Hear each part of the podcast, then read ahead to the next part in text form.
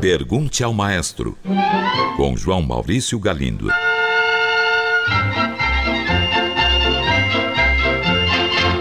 Olá, amigos. Um ouvinte enviou esta mensagem. Maestro, certa vez ouvi na Rádio Cultura FM uma obra denominada Fuga sobre o nome Bach. Eu não me lembro mais quem era o autor. Eu pergunto se o senhor pode dar mais informações sobre essa obra. Como assim uma fuga sobre o nome de Bach? Não consigo ter a menor ideia do que se trata. Bem, em primeiro lugar, devo explicar aos ouvintes que, porventura, não saibam que nos países de cultura anglo-saxônica, as notas musicais não são designadas pelas sílabas do, ré, mi, fá, como conhecemos, mas por letras A, B, C, D, etc.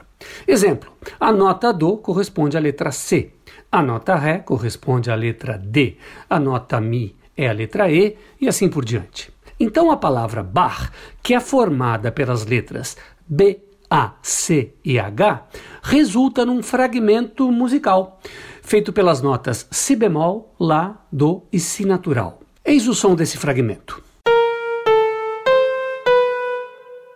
Pode parecer uma melodia meio estranha, mas com um bom acompanhamento fica muito interessante. Assim. Então, as fugas sobre o nome Bach que você ouviu, caro ouvinte, provavelmente foram aquelas compostas por Robert Schumann em 1845. Aqui vão outras obras semelhantes. Fantasia e Fuga sobre o nome Bach, escritas por Franz Liszt em 1855. Variações sobre Bach, de Nikolai Rimsky-Korsakov, compostas em 1878. Fantasia e Fuga sobre o nome Bach, de Max Reger, escritas em 1900. Muitos compositores criaram obras de diferentes gêneros com esse fragmento melódico. É uma espécie de homenagem que fizeram a um dos maiores músicos de todos os tempos. Um ouvinte enviou esta mensagem. Já li e ouvi vários comentários a respeito de compositores russos, dentre os quais Prokofiev e Shostakovich, principalmente, que tiveram suas obras censuradas e foram perseguidos pelo regime soviético. Pergunto: Havia naquela época, no governo, políticos com cultura musical suficiente para interpretar aquela música como sendo nociva ao regime? Ou a razão seria outra? Caro ouvinte, mesmo que eles tivessem a maior cultura musical do universo, como determinar que um tipo ou outro de música pode ser nociva a um regime político? Qualquer argumento nesse sentido pode ser rebatido facilmente por outro argumento, que será rebatido por outro e assim por diante. O que havia naquele tempo era uma tentativa de enquadrar as artes soviéticas em um molde que as distinguisse da arte imperialista, entre aspas, do Ocidente. O ápice dessa tendência aconteceu entre 1946 e 1952, quando o secretário do Comitê Central do partido, Andrei Zhdanov, desenvolveu e aplicou uma doutrina a ser seguida à risca por todos os artistas. Quem não a seguia era perseguido. Muitos perderam seus empregos, familiares perderam privilégios, como morar em um bom apartamento, e alguns foram até presos. Para Judanov, a cultura podia ser dividida em imperialista, ocidental, ou democrática, soviética. O princípio básico da doutrina soviética era: não há conflito em nossa cultura, a não ser entre o bom e o melhor. Havia, portanto, regras a serem obedecidas. Em termos estritamente musicais, as regras diziam que a música soviética devia ser patriótica, elevar os ânimos, de preferência com conteúdo folclórico e que fosse facilmente acessível às massas. Como você pode ver, caro ouvinte, as regras não são mesmo muito claras. E após compor alguma obra e tê-la apresentado em público, o compositor precisava esperar pelo julgamento do partido para saber se poderia continuar a trabalhar. Isso aconteceu com Shostakovich, Prokofiev e muitos outros. Um ouvinte pergunta: Sei que muitas das óperas de Wagner, ou dramas musicais, como ele queria que elas fossem chamadas, baseiam-se em mitos ou personagens alemães. Conheço, porém, uma exceção, uma ópera cujo título parece mais latim ou italiano, Rienzi. Maestro, o senhor poderia, por gentileza, explicar do que se trata? Caro ouvinte, Rienzi é uma ópera da juventude de Wagner, a terceira que ele compôs. Essas três primeiras óperas são encaixadas no que os estudiosos chamam de primeira fase do compositor. Nelas, Wagner ainda não tinha optado pelo tratamento das lendas do norte europeu. A primeira ópera, chamada As Fadas, foi escrita quando ele tinha 20 anos. Nunca foi apresentada durante a vida do compositor. A segunda ópera, o Amor Proibido, uma comédia, foi escrita quando ele tinha 24 anos. O libreto do próprio Wagner era baseado em Shakespeare e teve seu enredo ambientado na Sicília. Foi um fracasso total, tendo sido retirada de cartaz após a segunda récita. Nunca mais foi levada à cena durante a vida de Wagner. A terceira ópera, Rienzi, ao contrário, foi um sucesso retumbante. Desta vez, Wagner decidiu fazer uma ópera heróica e baseou-se no romance do escritor inglês Edward Bulwer Lytton, hoje totalmente esquecido. Você está certo, caro ouvinte, ao detectar uma temática italiana. O enredo fala da vida de um personagem italiano medieval que tenta derrotar os nobres e organizar uma revolta popular. Como eu disse, Rienzi encerra o primeiro período composicional de Wagner. Só no segundo período, com o holandês voador, Tannhäuser e Lohengrin, é que Wagner começa a buscar as lendas do norte da Europa. Um ouvinte enviou esta mensagem. Maestro, sabendo-se que Johann Sebastian Bach conheceu o piano já no final de sua vida e que não se interessou por ele, não seria errado tocar ao piano as suas peças escritas originalmente para cravo? O certo não seria tocá-las apenas ao cravo?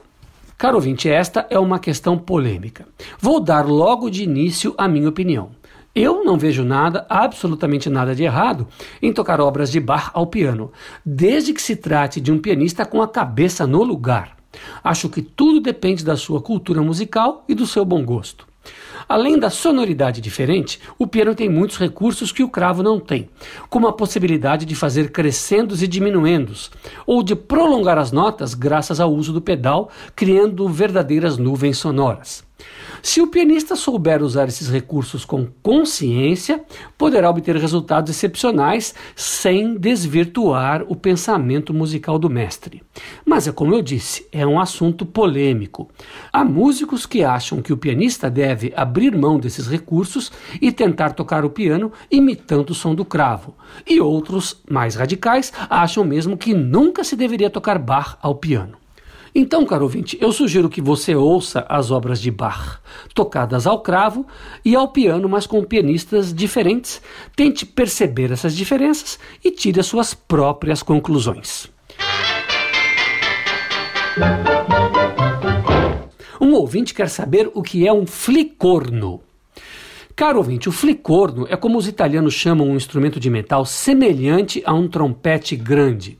Aliás, um instrumento que muitos trompetistas tocam, mas que tem uma sonoridade muito diferente, muito mais aveludada que o trompete. Essa diferença de sonoridade se deve principalmente a uma simples característica física do instrumento. Enquanto os trompetes têm um tubo de metal cilíndrico, o tubo de metal do flicorno é cônico. Muita gente costuma dizer que o som do fricorno fica entre o som do trompete e da trompa. Vamos ouvi-los. Primeiro o som do trompete.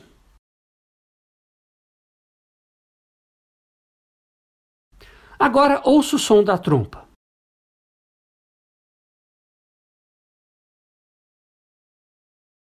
E finalmente, ouça o som do flicorno.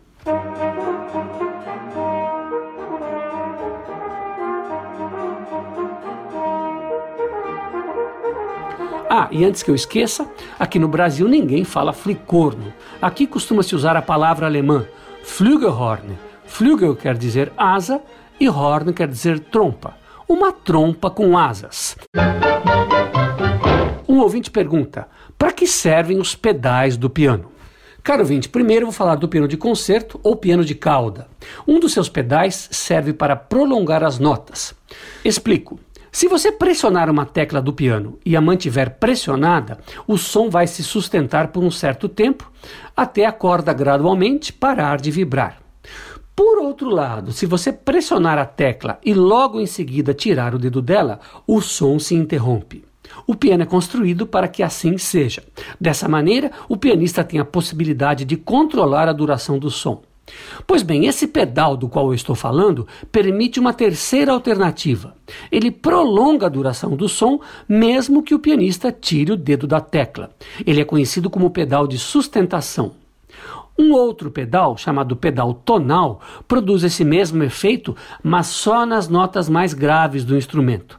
Assim, o pianista pode tocar um acorde com seus dez dedos na região grave e em seguida tocar uma outra coisa na região aguda do piano, de maneira que os sons vão se sobrepor. E o terceiro pedal é conhecido por una corda.